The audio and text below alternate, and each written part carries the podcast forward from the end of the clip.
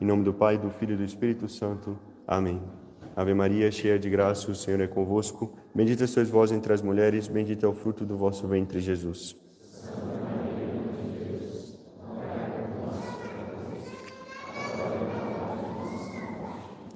Nossa Senhora das Dores, São Francisco de Sales, São João Bosco, podem sentar-se. Não sejais inconsiderados, pelo contrário, procurai saber qual é a vontade de Deus.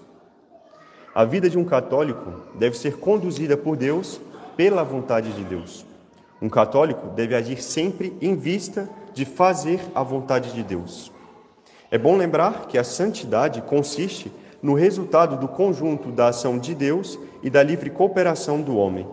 Fazer a vontade de Deus é um dos principais meios de santificação. Logo, todos nós devemos nos esforçar para fazer a vontade de Deus. Por isso que São Paulo nos exorta a procurar saber qual é a vontade de Deus, para que não sejamos inconsiderados. Logo, a regra e a conduta de um católico deve ser: se Deus quer, eu quero. Se Deus me pede, eu faço e faço agora. Mas para agir dessa maneira, é preciso saber qual é a vontade de Deus, coisa que às vezes não é tão evidente. Muitas pessoas têm dificuldade de saber qual é a vontade divina e por isso nunca se conformam ou querem a vontade de Deus. Elas nunca fazem a vontade de Deus. A primeira coisa é entender que a conformidade com a vontade de Deus consiste em uma amorosa integral e agradável submissão e concordância de nossa vontade com a de Deus em tudo quanto ele dispõe ou permite. Ou seja, nós devemos nos conformar com a vontade de Deus e não podemos querer ou fazer de mau grado a vontade divina. Nós devemos cumprir ou aceitar a vontade de Deus com bom espírito, com alegria, sabendo de que Deus só quer o melhor para nós. Nossa regra é: se Deus quer, eu quero. A segunda coisa é tentar entender qual é a vontade de Deus, como Deus manifesta a sua vontade. É necessário escutar a Deus. São Tomás de Aquino diz que Deus manifesta a sua vontade de cinco maneiras: pela operação, pela permissão, pelos preceitos, pela proibição e pelos conselhos. Essas cinco maneiras de entender a vontade de Deus podem ser entendidas da seguinte maneira: quando Deus faz algo diretamente e por si mesmo, é uma vontade direta e absoluta. Ele opera para isso, ou seja, é uma vontade de operação, por exemplo, como a criação do mundo. Deus pode querer também indiretamente, que é quando ele permite alguma coisa. Por exemplo, quando ele não impede que os outros façam alguma coisa. Deus não quer positivamente isso, mas ele pode não impedir, em vista de um bem maior. Deus pode também impor sua vontade por um preceito próprio ou de outros, como, por exemplo, os dez mandamentos ou os cinco mandamentos da igreja.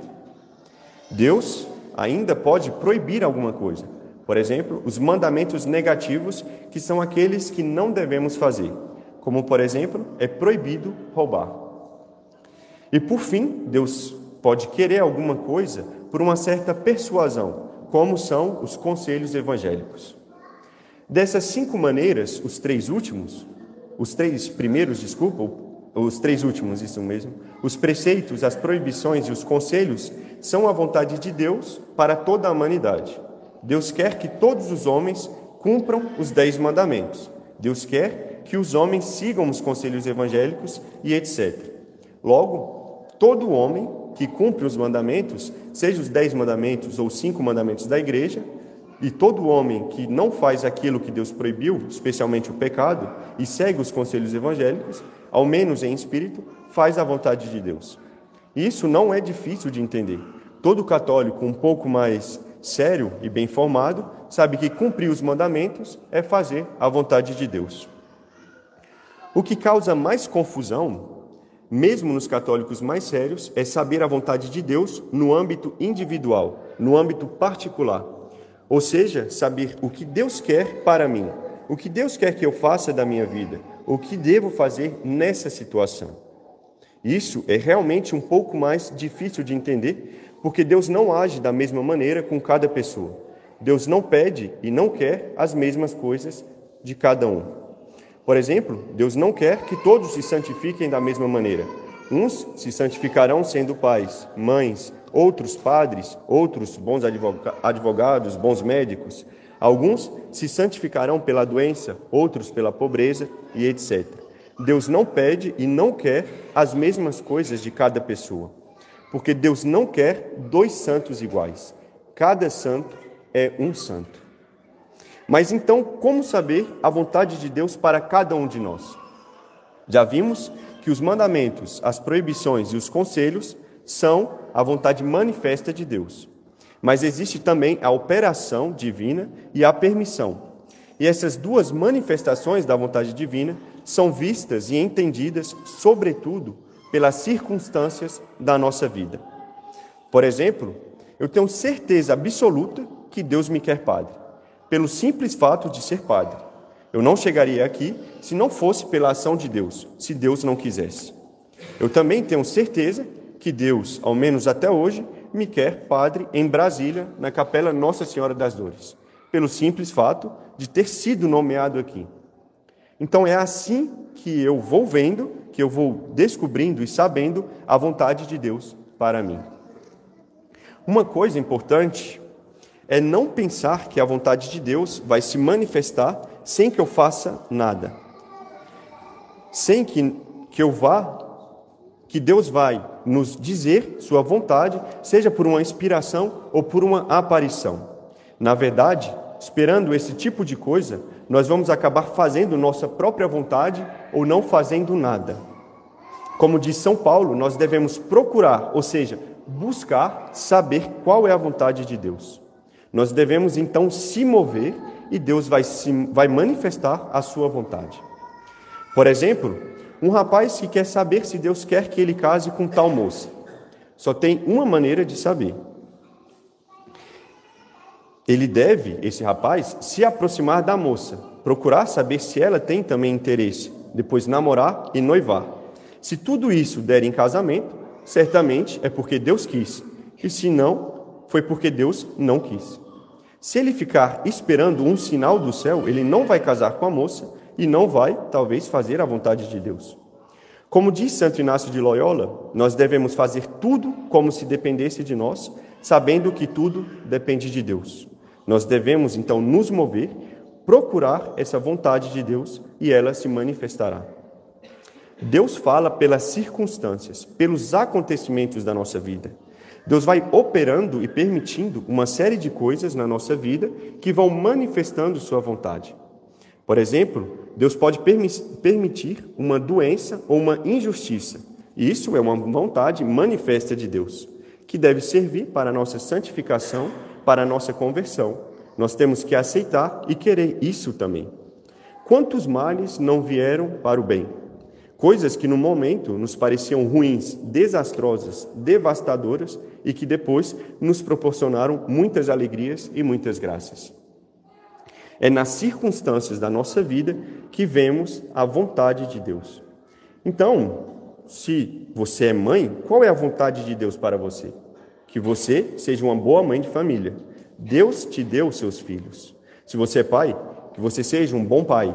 Se você é chefe, que você seja um bom chefe e etc. Em outras palavras, a vontade de Deus manifesta é que cumpramos bem o nosso dever de Estado. Logo, nós devemos nos ocupar, sobretudo, com as obrigações do nosso dever de Estado. É cumprindo bem o nosso dever de Estado que estaremos fazendo a vontade de Deus. Esse cumprimento do dever de Estado, que é a vontade de Deus, deve nos ajudar a crescer na vida espiritual e não o contrário. Fazer a vontade de Deus é se aproximar de Deus. Então, não podemos simplesmente cumprir o nosso dever de qualquer maneira.